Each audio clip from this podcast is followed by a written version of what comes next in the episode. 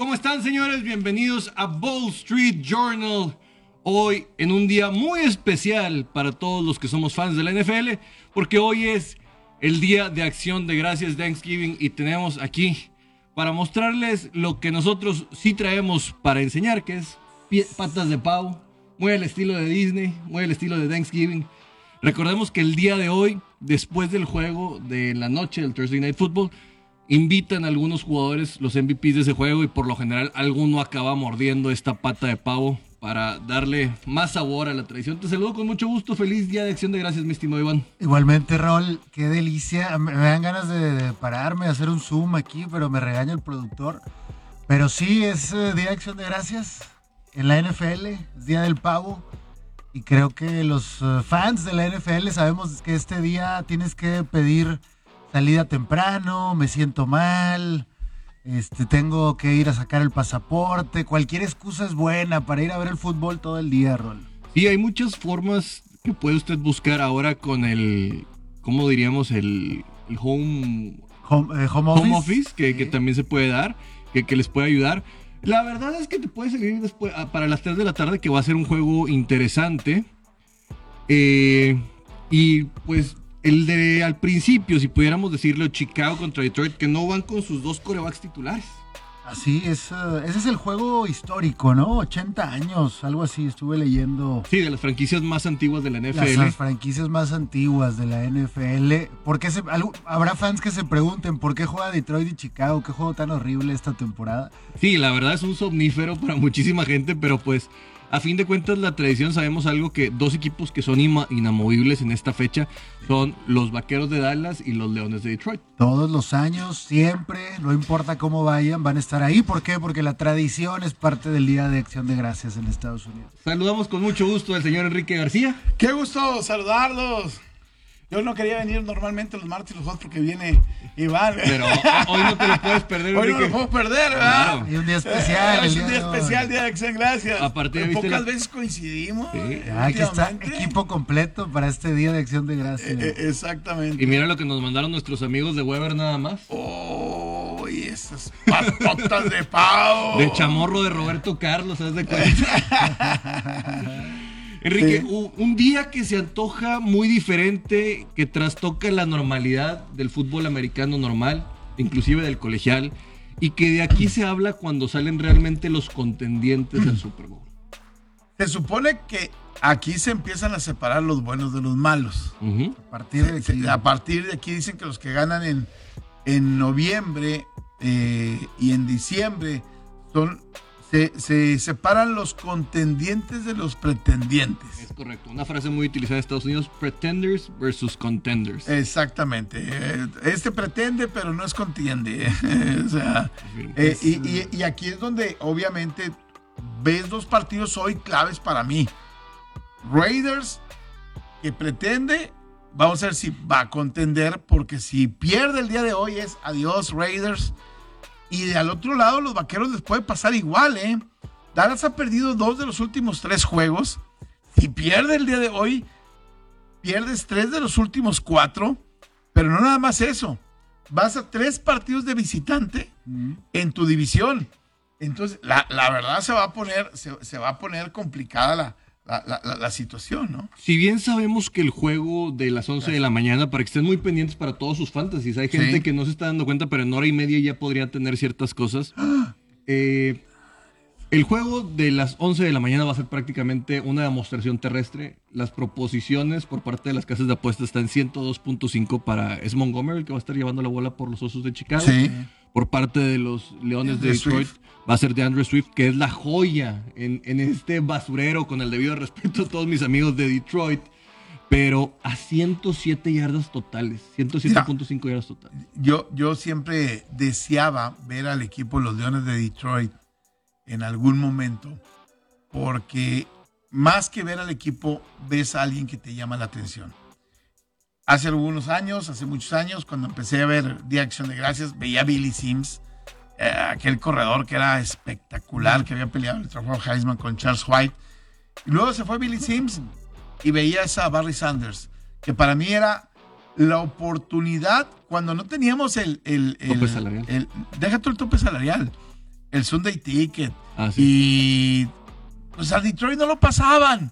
Entonces la oportunidad de ver a Detroit era o que anduviera muy bien y se metiera a playoff, es, o que eh, el equipo de Detroit este, lo vieras el Día de Acción de Gracias. Entonces veías el Día de Acción de Gracias por ver correr al mejor jugador en esa posición de la NFL, un tipo espectacular como Barry Sanders, ¿no? ¿Quién nos recuerda esos giros para eludir y que lo intentaran taclear y todavía se movía? Era uno de los espectáculos más grandes que pudo haber habido. A mí me tocó lo último de él. Y qué triste que un sujeto como él se haya retirado vía fax. Eh, eh, exactamente. Uno de los mejores de la historia, pero eso que comentas, Enrique, ahora ya, ahorita decíamos, hay que pedir el día en el trabajo, sentirse mal. Pues ya cualquiera puede ver en su computadora los Sí. juegos. Sí, antes no tenías la posibilidad de tener el Sunday Ticket o el Game Pass. O que las O- casas de apuestas lo transmitieran. o que las casas de apuestas las transmitieran, o que O había que Eh, trabajar ese día, Eh, verdad. Exactamente, ¿no? Y entonces, y llegaba el día de acción de gracias y te hacías el, el enfermo en la escuela el- el- lo- para poder ver los, los, los dos juegos, porque eran nada más dos partidos, ¿no? Cierto. Eh, no había el partido nocturno. Y, y- y era un día especial para la gente del fútbol americano precisamente por, por eso, ¿no? Eh, hoy, afortunadamente, hay muchas maneras de ver el partido, de, de- de seguir el, el- el juego. Y ya la gente pues, no tiene que perderse un día de trabajo porque lo puede seguir en la oficina, ¿no? Correcto, ahí un, un ojo al gato y otro al garabato y creo que la gente lo hará desde la mañana y ya en la tarde, pues bueno, puedes este, adelantar trabajo. Oye, el caso de Detroit, ahorita te decía, de, de ver los ciertos jugadores. De repente tenías que ver a un tipo como Megatron, Sí.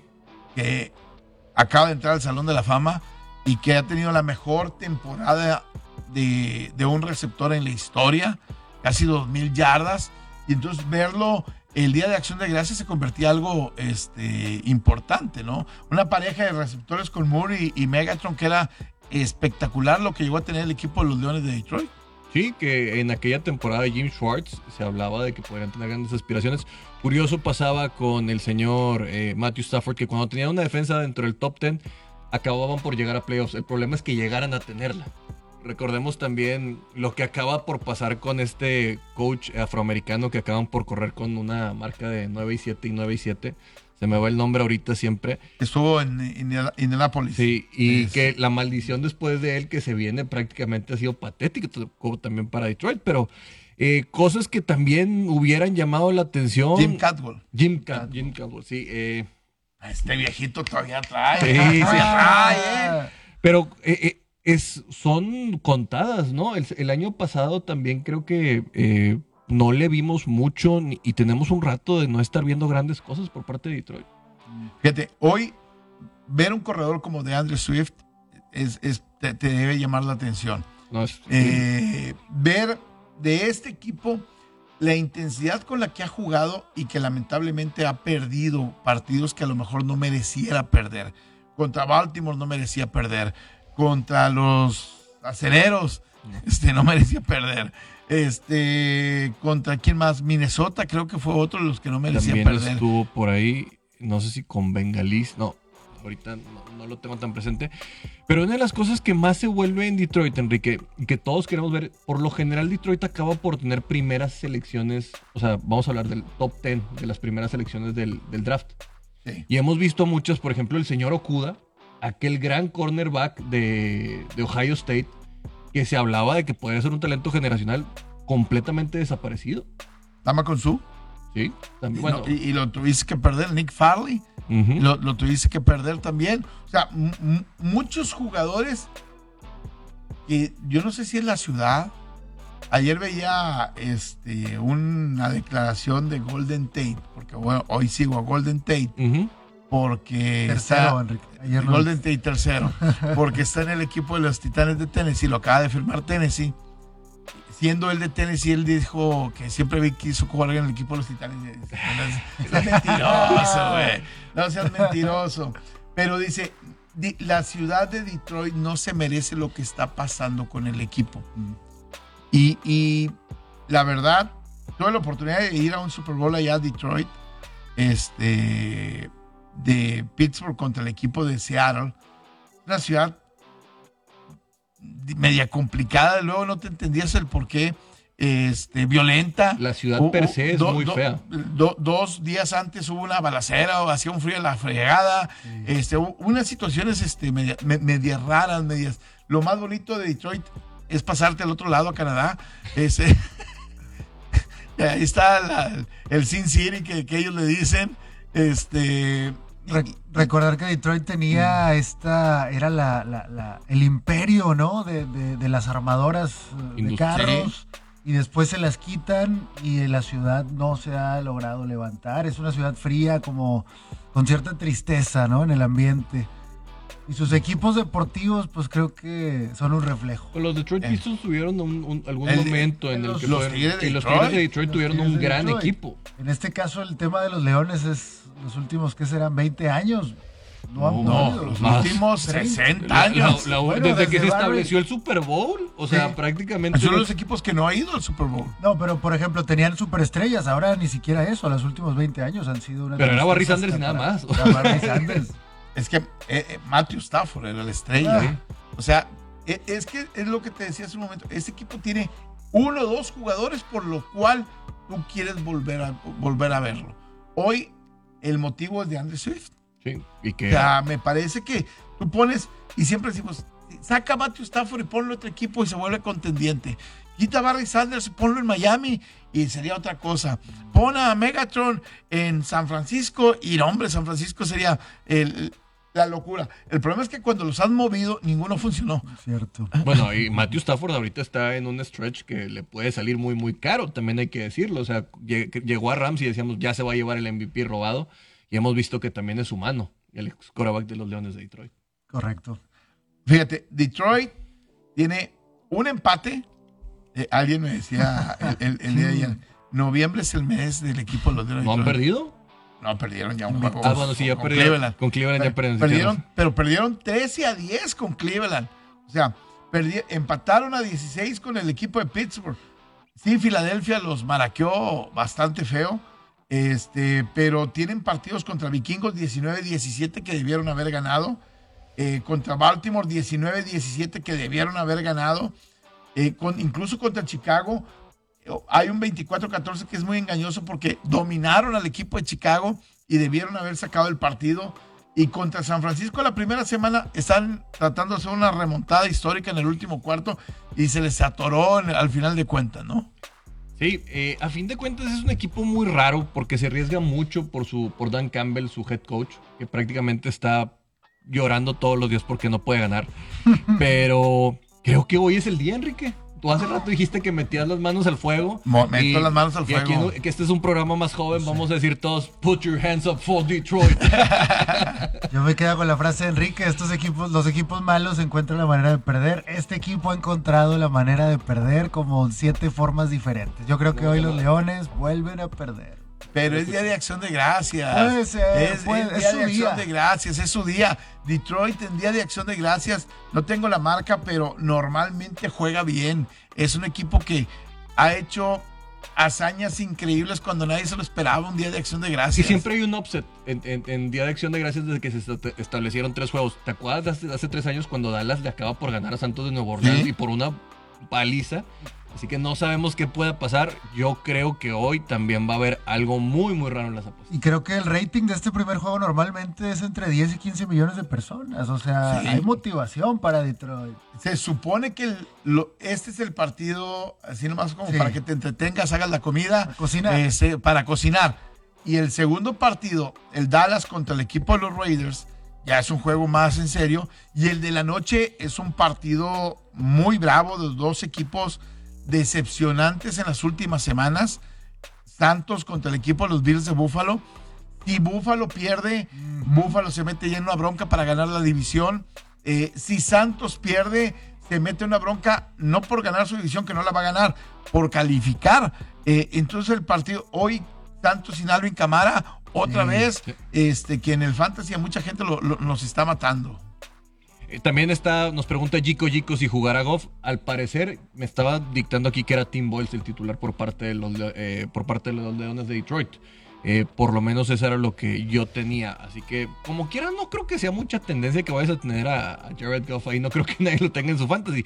Sería nada más Sí, por, por la certeza de los de los pases que le puedan dar al señor de Andrew Swift para el PPR. Que por cierto, después de Jonathan Taylor, es el que más produce en toda la liga. Y nadie nos lo creía. En muchas ligas se tomó en cuarta y tercera ronda. Y ahorita es la joyita y el caballito de batalla para muchos. Que peleando el MVP, decías. No, eh, Jonathan Taylor sí, desde mi punto Jonathan de vista. Taylor. Porque no he visto un solo coreback que me pueda decir que, que se le puede. Jonathan Taylor. A- Ayer veía un Porque dato. está lesionado. ve- veía un dato, Henry. fíjate, de, de, de- Con qué poco pavo te. Sí. Ah. Ve- ve- ve- tiene tres semanas sin jugar este Derrick Henry y tiene más yardas ganadas después del primer contacto que cualquiera en, en este momento en la NFL. Sigue todavía su marca, a pesar de los De- tres juegos. de- de- de- en yardas. En yardas ya lo superó, necesitó dos juegos más. Y la gente habla de, de Jonathan Taylor, de que dice, es que tiene menos acarreos, tiene menos este. tiene- bueno, eso es bronca de ellos. O sea, este, al final de cuentas, cada quien sabe cómo, cómo usa su, a, a- a su ¿Cómo camión, ¿no? administras? Claro. Sí. Vamos a un corte porque ya nos los está marcando el señor Dani Es Soto. que me emocioné. Yo sé, yo sé. Oye, güey, güey, güey, qué, qué lástima que, la- que- que el radio, la televisión, No lo las cosas digitales, no lo puedes de- transmitir en cinco sentidos. Lo que huele el día Sí, de hoy. huele a Navidad, La- huele- huele especial, Huele huele- especial, exactamente. Eh, pues nos vamos a un corte, señor Enrique García. Vamos a una pausa. Antes de ir a una pausa, déjeme decirle que mis amigos de Caliente, la liguilla. Híjole, está sabrosa la liguilla, ¿eh? Hoy juega el equipo de Tigres contra Santos. Regístrate en Caliente y recibe 400 pesos de regalo para tu primera apuesta. Si apuestas los 400 pesos al equipo de Santos, te pagan 1060 pesos. 1060. El triunfo de Tigres te paga 1200 pesos y el empate te paga 1200 pesos. Caliente.mx, la casa de apuestas oficial de la Liga MX. Vamos a una pausa, 92.1 FM, 660 DM, estamos en ABC Deportes.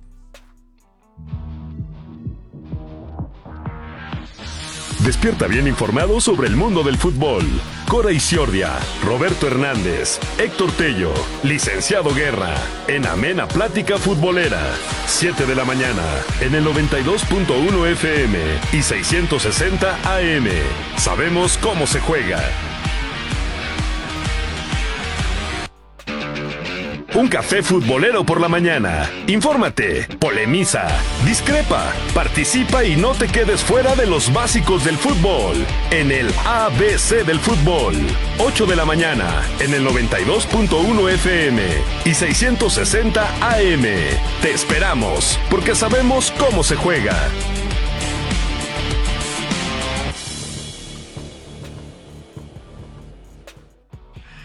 Eh, haga corajes este, con los Rockets de Houston Sí. eh, por no confiar en ellos. Increíble, ya. Si vas a apostarles, avísame para no entrar. Ahí está la, el secreto. O- hoy el básquetbol de la, de- de la NBA haciendo de acción de gracias Ah, pasa a un segundo término y eso me llama mucho la atención. se hace un lado. ¿Por qué?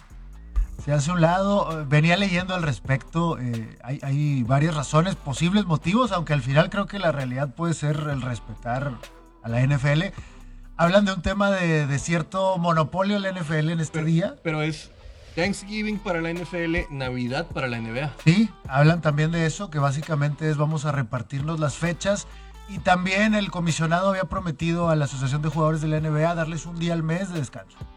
Y están tomando este día como el mes de noviembre de descanso. Va- les damos acción de gracias, pero Navidad chambean, papá. Sí. O sea, uno de los dos. No, y todos, 4 de julio es para la MLB, todos estos sentidos que hay en muchos lados de los días muy importantes, tan, tan entrañables para la nación americana, que lo tenga una de estas ligas fuertes. Pero yo soy fan de la NBA, pero no soy fan de la NFL. ¿Por qué me quitas mi... mi- mi- Porque no se puede tener todo en esta vida. Y, y yo creo que hasta los no fans de la NFL este día este, le echan el ojo. Y yo tengo en amigos que me dicen, momento. por lo menos por lo que se va a cocinar, el- a dónde Claro, te invitan para claro. ver qué te da. Hoy ni siquiera el colegial se sale. Hoy Mississippi contra Mississippi State. El 9 eh, tiene actividad el día de hoy. Eh, la línea es el menos 2, por cierto. eh, favorable para Mississippi State, que no está rankeado este, eh, para el partido del día de hoy. eh. Sí, el fútbol americano colegial, a fin de cuentas, ya es la última semana en la que juegan, todos. Eh, es muy importante, yo les reitero, lo de Alabama no lo pierdan de vista, Notre Dame ya se les está moviendo la línea, Ohio State yo confío en que se tienen que mantener, porque hay muchos equipos que esta semana no pueden perder y son sus últimas oportunidades, a lo mejor no para meterse en el playoff, pero para mantenerse cerca, recordemos que los tazones son dinero. Sí. Y son muy importantes para los programas deportivos y más viniendo después de una pandemia. Así que ahorita van a ver cómo toda la carne va al asador y los favoritos tienen que tener mayor eh, dominio desde mi punto de vista. Por ejemplo, Oklahoma State contra Oklahoma Sooners me iría por los menos cuatro puntos de los vaqueros. Hay muchos clásicos. Mississippi, Mississippi State, Oklahoma. Alabama, eh, Auburn. eh, Exactamente. Eh, Central Michigan contra Eastern Michigan. O sea, demasiados clásicos por todos lados en, en- en- este momento. Eh, hablando del colegial, ¿cuál es el partido? Me decía alguien ayer, ¿cuál es el partido que te asegura el dinero? Ni uno, güey. Ninguno. O sea, No, ahorita puedes no hay, una no certeza. hay ni uno. Eh, está, está locos eh, ahorita. Mira, por ejemplo, ahorita platicábamos en, en- en el corte. Yo me fui. Yo sabía que cuando subieran los rankings, los nuevos, iban a cambiar las líneas. Y por lo menos a Notre Dame ya le quitaron dos puntos. Porque Sí. tiene que ir a hacer garras a Stanford. Sí. Y Stanford no tiene muchas eh, sentido para poder aspirar a algo. Si Notre Dame vuelve a dar un partido de cincuenta y tantos puntos y humillan a Michigan State, eh, bueno, a, a Michigan en el otro caso, podría estar aspirando por la jerarquía que tienen los Fighting Irish de poderse meter. Porque nunca sabes qué le pudiera pasar, sobre todo lo, lo que les voy a decir esto. Si no llegan a tener un juego determinante, los Bearcats de Cincinnati el viernes, váyanse con la casa sobre, sobre Notre Dame. Yo, yo, yo les voy a dar una recomendación. No digan que lo dije yo. Iowa, que es el 16, está 9-2. Se enfrenta a Nebraska, que está 3 y 8. Nebraska está menos 1. Ujú. Ahí dices tú, como un equipo de 9-2 contra uno de 3-8 el- es favorito el, el, el, el- el de Nebraska. Se están dejando ir para mí por el nombre. Hay factores, sí. Pero, por ejemplo, la semana pasada tuvimos a Oregon contra Utah. Que eh, Oregon no era favorito y les pusieron una, pero su, Sí. su puro- eh, suculenta paliza. Pero Nebraska lleva 5 derrotas de forma consecutiva. Ah, no estoy de acuerdo. A lo mejor tiene que ver a lo mejor con algún tema de descanso, que ya no Eh. tengan mucho que aspirar. O... Pues puede- bueno, eso sí puede hacer. Pero sigue siendo lugar 16 y a lo mejor te tratas de acomodar mejor para buscar un, un mejor tazón, ¿no? O también recordemos que hay algunos que ya empiezan a descansar al, al momento de no tener aspiraciones y jugadores trascendentes dicen, ¿sabes qué? Prefiero no estar en, en los siguientes dos juegos o en algún tazón. E- e- Eso se vuelve un Es- tema es- muy importante. Está, está bravo. Está, está muy bravo de repente el poderle entender incluso de un partido a otro. Me ha, me ha tocado ganar en partidos de colegial de manera extraña cuando tienes, por ejemplo, altas de 60. Hicieron 45 en la primera mitad. Y en la segunda mitad dices tú, ya me cargó el- la tostada, ¿va? Y no hicieron las altas. Porque sacan a todos los titulares porque son equipos contendientes que tienen probablemente algún All American, alguna situación por ahí, y ellos ya estaban negociados con los mismos jugadores de, de esta parte. Porque recordemos que también cuando tú mandas al draft a jugadores y dependiendo de las rondas, también viene una remuneración económica para las mismas universidades. Veía ayer eh, un dato de que hay equipos que piensan que va a haber cinco mariscales de campo para el próximo año de primera ronda. Y dices, ¿De ¿de dónde? güey? o sea, De- O sea, ¿de ¿qué, dónde? qué- qué- qué deporte están viendo? Y, y- y hablaban de que, bueno, Detroit sería uno de los que iría por, por, por, por un mariscal de campo. Este, y empiezan a, a poner una serie de equipos que podrían ir por, por un mariscal de campo para el próximo año en una, en una primera ronda. Yo no creo que vaya a haber muchos. O sea, de repente sale el señor Corral por ahí, el que está en, en Ole Miss. Sí. Y, pero lo sigues viendo un poquito falto de preparación. No sé qué tanto puede llegar. Se hablaba de Spencer Rattler y su historia ya prácticamente desaparece. Está este chico. Ay, se me fue el nombre, el que estaba en Pittsburgh. Eh, se me. Ay, el, el nombre. Ay, es que soy muy malo Sí, para los ahorita, me, ahorita me acuerdo. Eh, hay dos. Yo creo que si llegamos a tres corebacks en primera ronda sería mucho y por desesperación de muchos equipos. Yo, yo lo veo más por desesperación. Yo hablaría mucho más de que. Bueno, ahí ya me acordé. De los que te ponen como primera ronda, fíjate. Primera. Detroit. Detroit- que buscaría una primera ronda. Detroit es uno, Pittsburgh sería dos. Para tenerlo, incluso manejaban a los Titanes como, como un equipo que buscaría un mariscal de primera ronda para no estar desesperados y poder desarrollar con tiempo a alguien que sea el sustituto de Ryan Tannehill con el tiempo rápido. Mira, ahorita los rankings como están el 6 de noviembre es Malik Willis de Liberty, Matt Corral de Ole Miss, Desmond Reader de Cincinnati, Kenny Pickett de Pittsburgh, Carson Strong de Nevada, Sam Howell de North Carolina, Tanner McKee de Stanford y Spencer Rattler de Ni- Oklahoma. ninguno. Ninguno, Ninguno. sinceramente. O sea, no te mueras por nadie. Mira, yo te voy a decir una cosa. Yo prefiero dar una cuarta, quinta ronda. Por ayer lo hablábamos de Gardner Minshew. Lo saco y veo que puedo probar en este momento. Porque sinceramente no creo que lo valgan. Sobre todo si Detroit pudieras aspirar a un Thibodeau que viene de Oregon. O pudieras aspirar a uno de estos defensivos que se están llamando mucho la atención. O algún liniero ofensivo. Y te puedes esperar con otras cosas. Con un coreback que nomás le tienes que pagar, no sé, 15 millones de dólares. Prefiero, prefiero buscar otra vez este, una versión moderna de, este, de alguien que pueda retomar su carrera saliendo de, de, de- de la, de la basura. Y voy a poner a varios ejemplos. Un Jim Plunkett en algún momento, eh, flores que abrieron tarde dentro de la, dentro de la NFL y que fueron eh, aspiracionales en su momento, su carrera al inicio y no pasaba nada y luego volvieron a, levantarse. Carson Palmer. Tuvo su momento con Cincinnati, se empinó después eh, con los Raiders y luego resurgió con el equipo de, de- de- de Arizona, ¿no? Y, y hay muchos ejemplos de, Rich Gannon, eh, es otro de ellos. eh, hay muchos ejemplos de, este tipo, ¿no? Y, y que vuelvo a lo mismo. ¿De qué te sirve apostar ahorita por un coreback si no es lo que necesitas? O sea, no hay que llegar primero, hay que saberle llegar.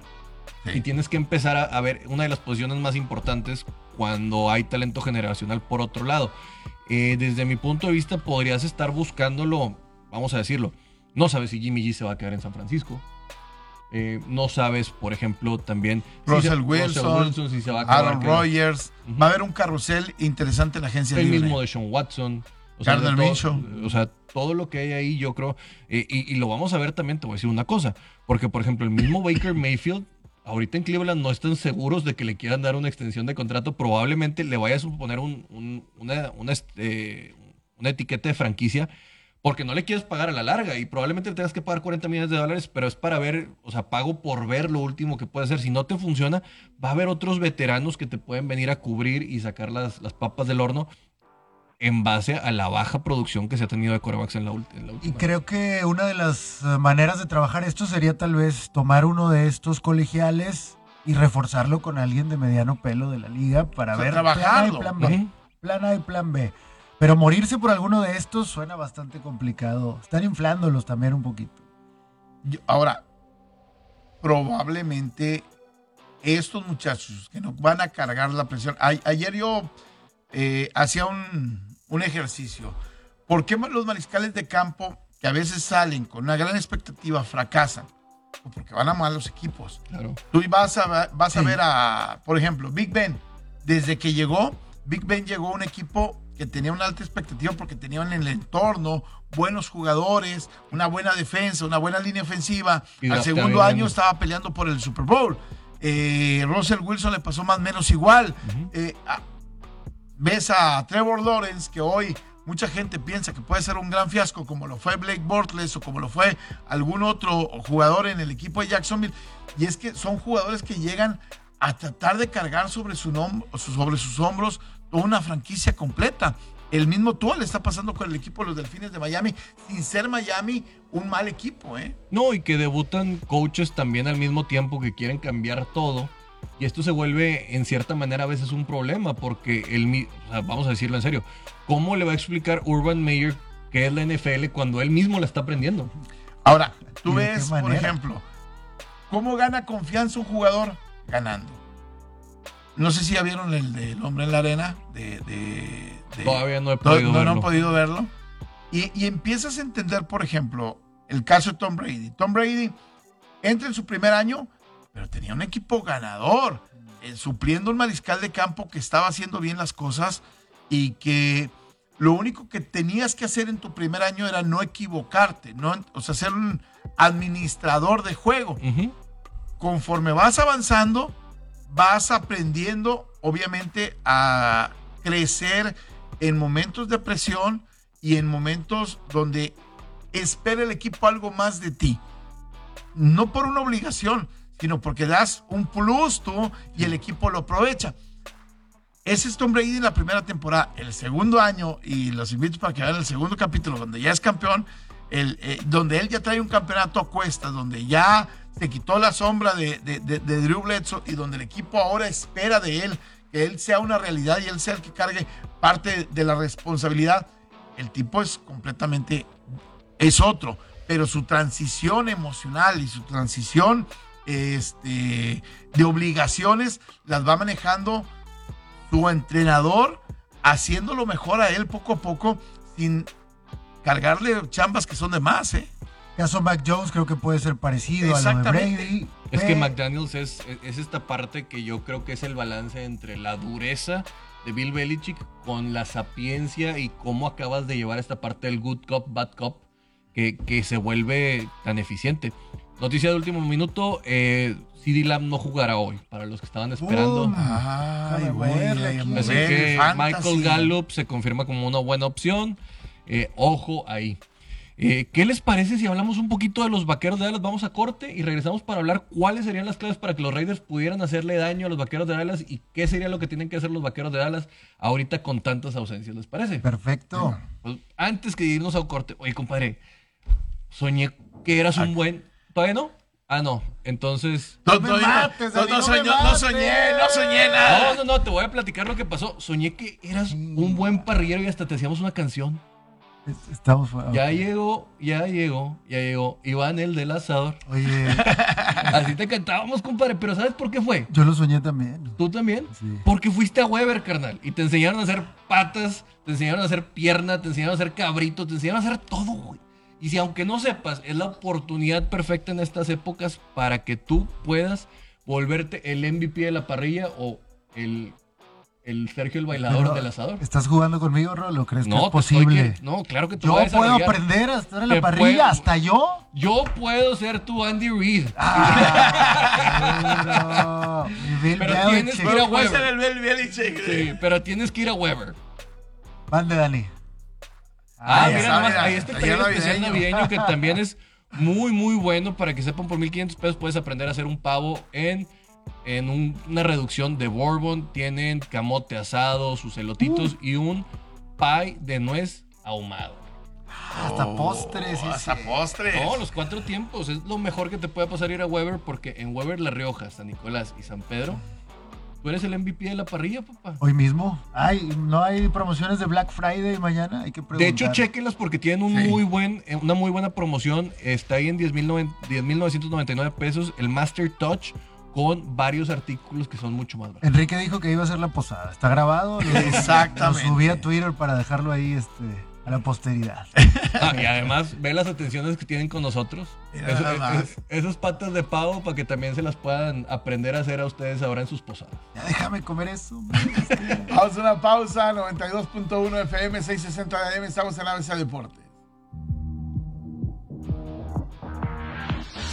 Despierta bien informado sobre el mundo del fútbol.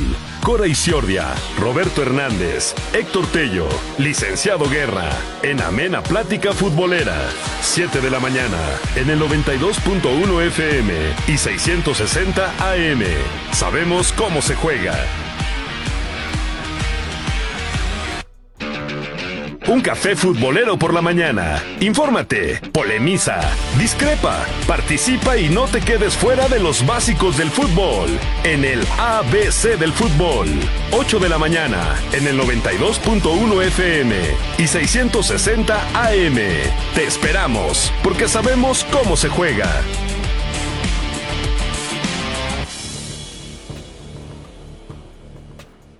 Bueno, estamos de regreso rápidamente. Dallas el día de hoy.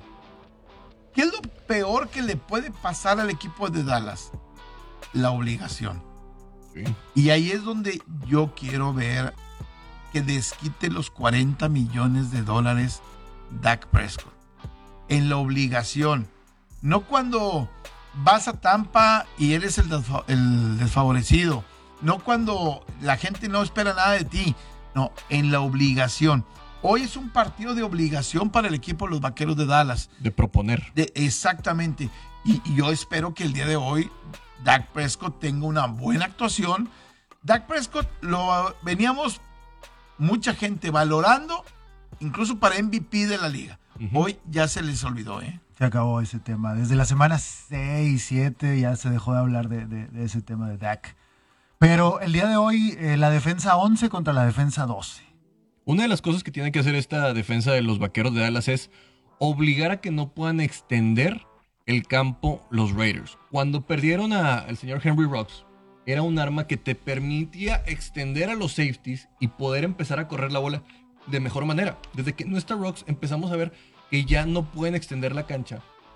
Y tanto Kenyan Drake como Josh Jacobs, que también ha estado muy mal de salud, no han podido correr. Y esto le ha significado muchos problemas al señor Derek Carr. ¿Qué es lo que tienes que empezar a buscar en esta forma? Es, si bien Deshaun eh, Jackson tuvo una pifia ahí con Kansas City, tienes que mandarlo y tienes que empezar a jugar mucho más con Hunter Renfrew para que te saque a los linebackers y puedas correr eh, por adentro de la línea. Yo, yo creo que hoy Dallas tiene que ser dominante con su línea ofensiva. Ujú. Así parecía ser al inicio de la temporada. Después se empezó a Sí. perder poco a poco. Eh, hoy le empezamos a echar la culpa a los receptores. Cuando decíamos hace algunas jornadas, oye, es que Dallas eh, tiene a Mari Cooper, tiene a, a, a A tiene eh, un A buen ala Schultz, cerrada, tiene, y, y- y no le dábamos valor a, a lo que hacía su línea. Y el tiempo que tenía para tirar la pelota a Dak Prescott y el, el abrir huecos para poder correr el balón era, desde mi punto de vista, la, la gran diferencia. Creo que la línea ofensiva de Dallas dio un paso para atrás y eso es donde lamentablemente se le ha ido complicando al equipo de Dallas. ¿eh? Batallaron con Denver, batallaron este, el- con el equipo de Kansas, también sin ser dos equipos que te puedan este, Incomodar asustar ¿eh? con sus defensas. Sí, creo que también ha llegado un- un- una dosis de realidad para saber quién eran con Dan Quinn a la defensa y por dónde les podías hacer daño. Era muy llamativo lo que veíamos del señor Trevon Diggs, que prácticamente interceptaba, interceptaba y luego ya te diste cuenta que pues en la cobertura a lo mejor no es tan bueno y empezabas a saber cómo atacarlo de mejor manera o saber por dónde adolecía esta defensa de los Vaqueros de Dallas. También, a fin de cuentas, cuando no está funcionando la ofensiva, en un sentido de que el señor eh, eh, Tony Pollard eh, prácticamente tiene que, sabes que va a correr todas las veces, no te va a bloquear y que sí que el Elliot se está desgastando tanto, te vuelves un poquito más predecible desde mi punto de vista. Y le empezaron a encontrar la forma y los acentos y los asegúnes a todo lo que está haciendo el equipo de la Estrella Solitaria. ¿Qué tanto afecta esta noticia de Siri Lamb eh, a, a los planes? Porque ahí lo tenían día a día. De hecho, todavía ayer se, anun- se anunciaba que podía estar. Se- se- de alguna manera se levantaron esperanzas en los fans de los Cowboys. ¿Cómo cambias el plan en base a esto? Tienes que ganar corriendo, la, o sea, tienes que ganar corriendo con la línea y volverte muy físico desde mi punto de Yo, vista. yo- yo creo que hay un jugador que Dallas debe sobreexplotar y no es Ezequiel Elliott. Mm. Yo creo que Tony Pollard es un muchacho que le tiene que Dallas sacar más a lo que realmente el, el muchacho está haciendo. Creo que de repente han de, de- de respetado demasiado la jerarquía de Ezequiel Elliott manteniéndolo en el campo, cuando me parece que es más un playmaker en este momento Tony Pollard para el equipo de los Vaqueros de Dallas. ¿eh? Pero a veces lo que te compró mucho tiempo al principio de la temporada era la presencia de Ezequiel Elliott para el bloqueo. Tony Sí. Pollard prácticamente siempre sabes que va a ir por receptor o corrida. Y, y esto es lo que te hablo de esa parte donde ya empiezas a entender que si ves a Ezequiel Elliott, sabes que se va a extender un poco más la jugada. Cuando ves a Michael Gallup, en, eso sabes que van a hacer pases más cortos y los mismos linebackers pueden tener mejor lectura. O bajar a los safeties o a los mismos corners buscando a este corredor.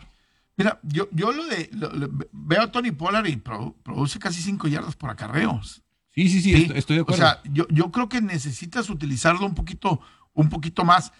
Ahora, del otro lado, la defensa del equipo de los Vaqueros de Dallas, desde mi punto de vista, ha mejorado mucho, sobre todo en la presión al mariscal de campo contrario.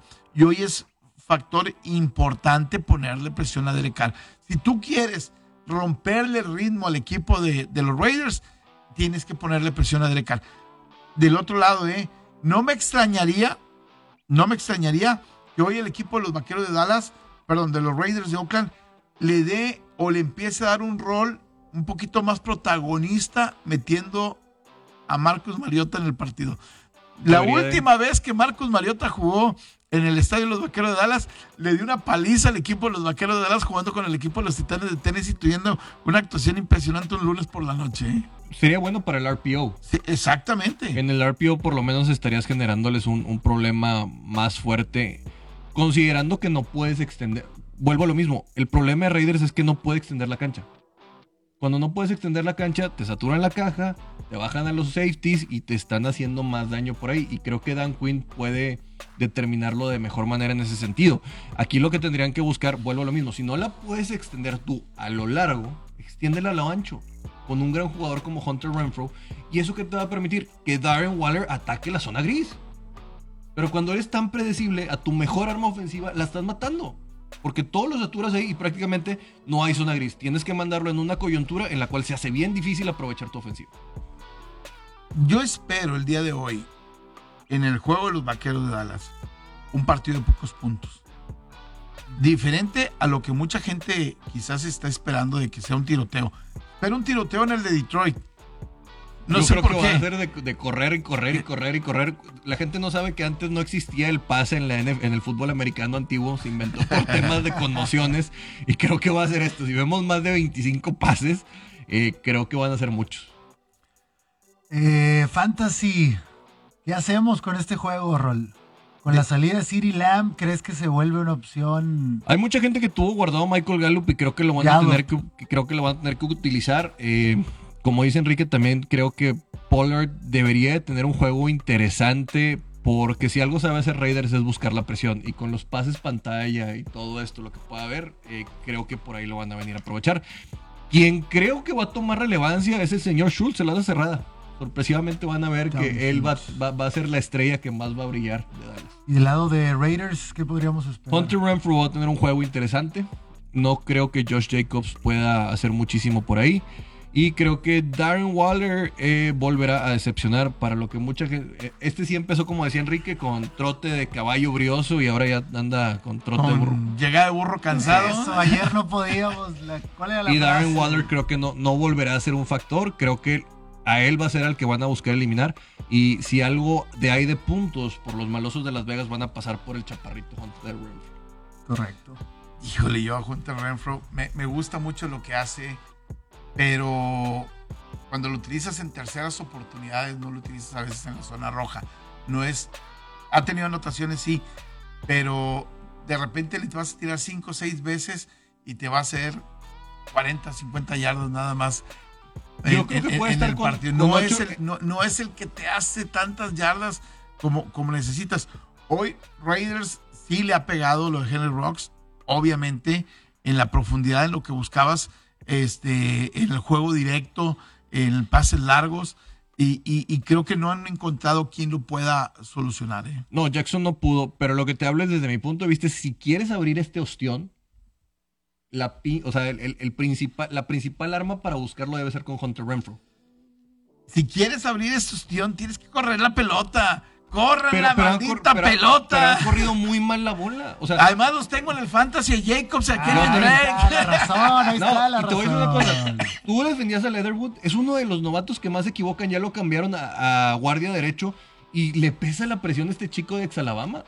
Lo que pasa es que el problema con este muchacho, no les. Voy, voy a decir algo que va a sonar muy gacho, ¿ok? Hay jugadores a los que no les permitas tomar decisiones, no les permitas pensar. Sí, Oblígalos a ejecutar. Eh, sí, oblígalos a ejecutar. Si a este muchacho de repente le dices, mira, y, y si y vas a leer, si se mete, eh, entonces vas a ir tú a la, a- al, otro hombre, y si no te vas a ir al siguiente. No, no le obligues, directo, papá. Como toro. Fútbol físico, Como vámonos, pum. se acabó. ¿Sí? Sí, e- eso creo que es también Y, una y- parte. y creo que este muchacho lo están confundiendo. ¿eh? Sí, no, y con todos los cambios que ha habido en los Raiders en tu primer año. Vámonos un corte que tenemos pendiente. Regresamos para analizar el último juego del día de hoy. Estamos en ABC Deportes 92.1 FM 660 de AM. Sabemos cómo se juega. Despierta bien informado sobre el mundo del fútbol. Cora Isiordia, Roberto Hernández, Héctor Tello, Licenciado Guerra, en Amena Plática Futbolera. 7 de la mañana, en el 92.1 FM y 660 AM. Sabemos cómo se juega. Un café futbolero por la mañana. Infórmate, polemiza, discrepa, participa y no te quedes fuera de los básicos del fútbol. En el ABC del fútbol. 8 de la mañana, en el 92.1 FM y 660 AM. Te esperamos, porque sabemos cómo se juega.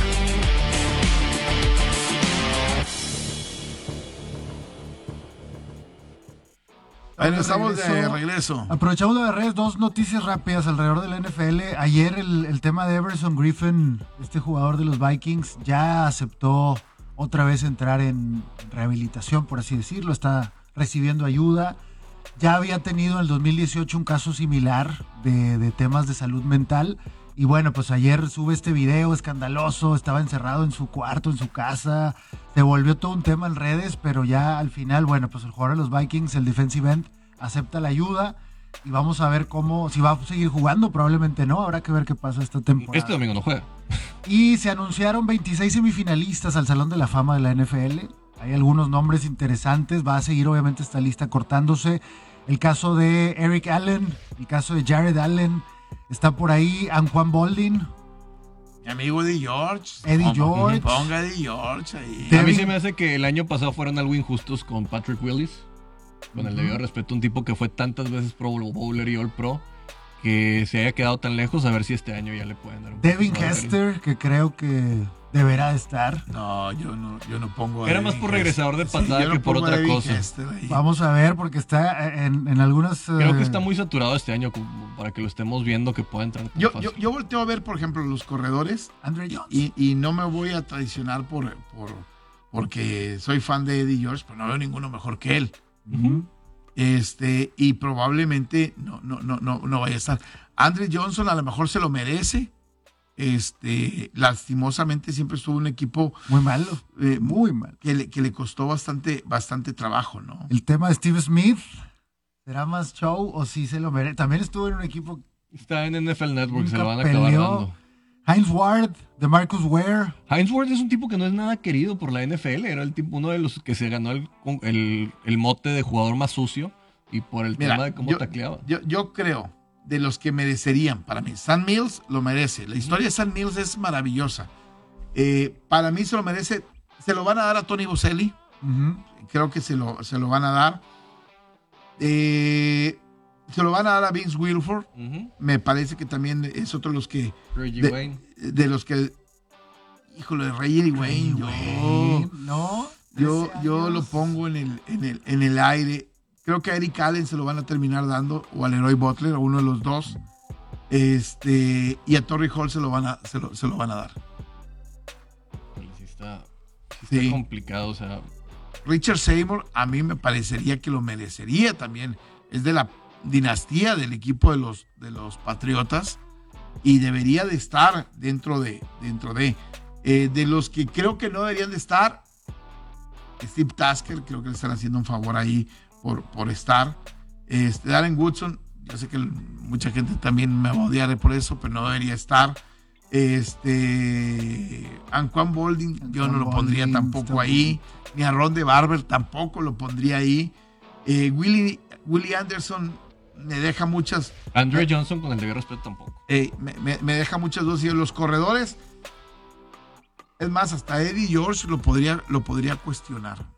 Entonces Sí. es, una, es una generación. Es una generación pobre, ¿eh? pobre. Por eso, Eddie George, si va a entrar alguno de los corredores, Eddie George tendría que estar adelante de Ricky Waters, tendría que estar adelante de, ¿quién más? De Fred Taylor. O sea, si va a entrar un corredor, creo que se le están poniendo a lo mejor fácil a, a- a Eddie George, ¿no? Vamos a ver, porque a fin de cuentas acaban por tener decisiones que no siempre son las más entendibles, o por lo menos como aficionados que no lo vemos factible, pero pues. Bueno, Santos Bills, el juego de esta noche, ¿qué esperamos? La decepción de, de los Bills, de la decepción de, de Josh Allen, que todo el mundo pensaba que iba a ser el MVP. El error del equipo de los Bills de no contratar o no buscar un corredor que marque diferencia. Eh, ellos se la jugaron con Singletary y con Zach Moss y ninguno de los dos me parece que tiene las patas para gallo y, creo que están pagando ese, e- ese precio. Defensivamente creo que los dos equipos son mejores en este momento que sus ofensivas a pesar de que la han pasado mal. Sobre todo la defensa del equipo de los Bills de Buffalo. Eh, si hoy va a ganar el equipo de, de Nueva Orleans, necesitan una buena actuación de Trevor Simeon. eh, si, si es que. Y, y un poquito más de- del otro muchacho de Tyson Hill. Sí, necesitarían volverse muy impredecibles. O sea, hoy Santos necesita salir con una idea de hacer todo lo que no haría normalmente, utilizar a Mark Ingram por pases en algún momento que salga ahí, luego volverte muy físico cuando tengas, si tienes la ventaja, volverte muy físico para poderle permitir a la defensa que esté fresca cuando regrese y poder presionar a, a Josh Allen que vemos que sabiendo nosotros eh, tienes que obligarlo a que no pueda pasar la bola y que quiera buscar correr y que sabemos que no va a pasar y ahí es donde podría venir el conocimiento de Sean Payton para poder voltear este juego. Para los New Orleans Saints aquí podría ser el acabose en caso de perder la temporada. Sí, para, para cualquiera de los dos podría ser la causa. Menos para Buffalo, a lo mejor eh, tiene un poco más de margen, pero luego ves el rol de juegos que le queda al equipo los Bills de Buffalo y es muy complicado, empezando por los dos partidos que tiene contra el equipo de los Patriotas de, de Nueva Inglaterra. Hoy yo siento que si Nueva Orleans sale a especular como ha sido en los últimos partidos, tratar de jugar sin cometer el error, sin apretar el botón de pánico, se va a volver a equivocar. Tienes que ampliarle y tenerle confianza al mariscal que de campo que tengas ahí y no hasta el tercer cuarto o finales de- del tercer cuarto Dejarlo de- soltar sol- sol- soltarlo. O sea, creo que eh, eh, ese ha sido un problema que ha tenido eh, Sean Payton. No ha confiado en quien ha jugado en la posición de mariscal de campo. Sí, y también vamos a ser honestos, no tienes un talento tan fuerte, se te va Camara, no tienes receptores, Michael Thomas a fin de cuentas no está esta temporada. También por ahí tenías otro a la cerrada que tomaron, que tampoco he visto que, que pueda desarrollar mucho ante la salida de Jared Cook, pero tiene que hacer algo completamente no en el script, lo que no sería lógico desde mi punto de vista, porque aquí lo que tienes que buscar desde mi punto, mi opinión, sería, va a venir mucha presión por parte de los Bills de Buffalo con su frontal, pero les puedes hacer daño, yo creo, más en los linebackers. He visto a Milano y a todos estos que no han hecho las cosas tan bien. Yo no sé de qué están hablando. Trevor Simeon va a dar dos o tres intercepciones y este juego se va a decidir y va a ser un, un muy falso para los Bills, pero van a ganar el juego. Yo, yo- yo- yo he visto a Trevor Simeon contra los Titanes y tuvo un partido que debió haber ganado. Fueron para mí las decisiones de Sean Payton lo que, lo que terminó equivocándolo, porque le abre la llave en el final del, del- del- del tercer cuarto y el muchacho empieza a responder. Lo mismo le pasó contra los, los Bucaneros de Tampa y sí les alcanzó para ganar el partido ese día que se lastima James Winston. ¿Cierto? Este, creo que necesita jugar más. Hoy creo que van a abrir, creo, yo con Tyson Hill, pero van a tener este, a Trevor Simeon ahí en, en algún momento esperando por- para poder hacer Va- las cosas. ¿eh? Vamos por favor a lo que vine. Por eso vine hoy jueves, por mi parlay. El día de hoy. ¿Qué vamos a armar? ¿Qué vamos a armar? Eh, ¿Cuánto tienes las bajas en el de Chicago? Chicago Lions. eh, Yo voy- 41.5 es la línea de Voy puntos. con Detroit y voy altas. Uh, Yo iría con ok. Detroit, pero sí me quedaría en bajas. Ok. Raiders Cowboys, la línea son 50.5. ¿Y cuánto es favorito? Siete y medio. Menos 7 y medio. Yo agarro los O y puntos medio. Y agarro los puntos. yo también. y, y- y me voy a ir a las bajas. Dallas tiene problemas con su ofensiva y su defensa está jugando bien. Creo que por ahí, si son 50 y 50.5. 50.5. Yo, yo espero un 24-20 el partido, más o menos. ¿eh? Y, Me voy a ir con Enrique, yo también en esta. ok, y los Bills es 6.5 la línea y 45 puntos. Ojo, Nueva Orleans no es tan fácil. Si hubiera sido en Buffalo, entendería que pudieran tener mucha ventaja por el hecho de que Nueva Orleans sería un equipo de domo, que estaría yendo a una de las eh, eh, temperaturas y ambientes Sí. más hostiles. Pero creo que va a estar más cerrado de lo que creemos y en altas.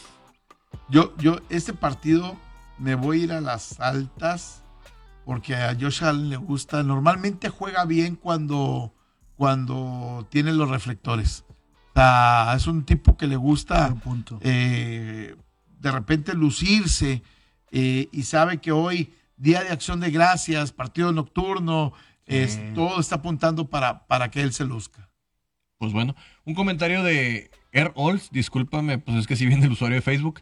Comenten también de la NCA en básquetbol, va arrancando, pero ya llevo cuatro semanas pegando parlays. Para mí es la mejor liga para apostar, docenas de juegos diarios. Vamos a traer algo de eso para eh, platicar un poquito de cómo va empezando, porque sí se está poniendo bastante bien. Y ahí sí viene una buena camada de jugadores, ya lo platicaremos. también. Ojo, podríamos estar viendo hoy que en la mesa de cena de acción de gracias de los Chicago Bears no nada más estaría el pavo y la pierna y los camotes que hacen, también podría estar la cabeza de Matt Nagy y se podría acabar la época. Eh, van a hacer una barbacoa el día de hoy. Sí, para mañana, para la crudita.